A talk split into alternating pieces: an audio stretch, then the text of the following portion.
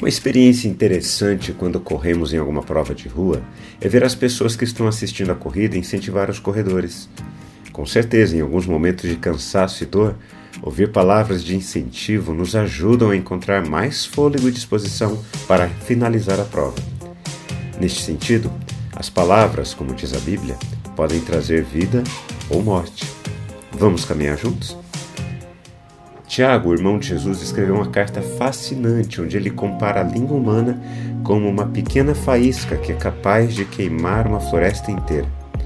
Nossas palavras não têm o poder de fazer algumas coisas acontecerem. Por exemplo, eu posso dizer com toda a minha fé que meu cabelo crescerá, mas nada disso acontecerá. Por outro lado, a Bíblia nos ensina que as nossas palavras entre as pessoas têm influência.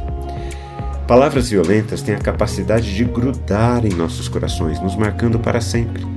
Geralmente, palavras violentas vêm acompanhadas de agressividade, e em algumas outras vezes, essa agressividade é acompanhada de cinismo. De qualquer jeito, as palavras violentas têm exatamente esse propósito: violentar o outro, invadindo o coração e lançando sementes podres que contaminam o interior do outro. O pecado é como um vírus que contamina a partir do contato com pessoas infectadas. Os que iam passando blasfemavam contra ele, balançando a cabeça e dizendo: Ah, você que destrói o santuário e em três dias o reedifica, salve a si mesmo descendo da cruz. De igual modo, os principais sacerdotes, com os escribas, zombando, diziam entre si: Salvou os outros, a si mesmo não pode salvar que o Cristo, Rei de Israel, desça agora da cruz para que vejamos e creiamos. Também os que com ele foram crucificados o insultavam. É interessante o fato de que sempre que a multidão procurava Jesus para receber algo em troca, Jesus estava à disposição dela. Mas quando a multidão foi apresentada com a possibilidade de escolher entre Jesus e Barrabás, a multidão não se importou em também trair Jesus. Aqui, na cruz, vemos essa mesma péssima disposição. Os que iam passando blasfemavam contra ele, balançando a cabeça negativamente. Eu acho fascinante o quanto a violência está ligada ao pensamento religioso. As pessoas que passavam pela cruz de Jesus se apresentavam de maneira violenta a partir da religião. Ah, você que destrói o santuário e em três dias o reedifica, salve a si mesmo descendo da cruz. Temos um prazer mórbido e pecaminoso em ver a desgraça alheia.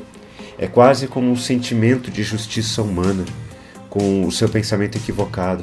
Quem recebe o mal é porque fez o mal, quem recebe o bem é porque fez o bem. Esse tipo de pensamento religioso nos afasta de Deus. Jesus sofreu o mal que ele não havia feito. Sobre os seus ombros foi despejada toda a maldade humana. Embora a salvação em Cristo seja de graça, Jesus pagou o preço ou nossa existência contaminada. Quando refletimos na palavra de Deus, precisamos responder a ela. Eu quero orar por mim e por você.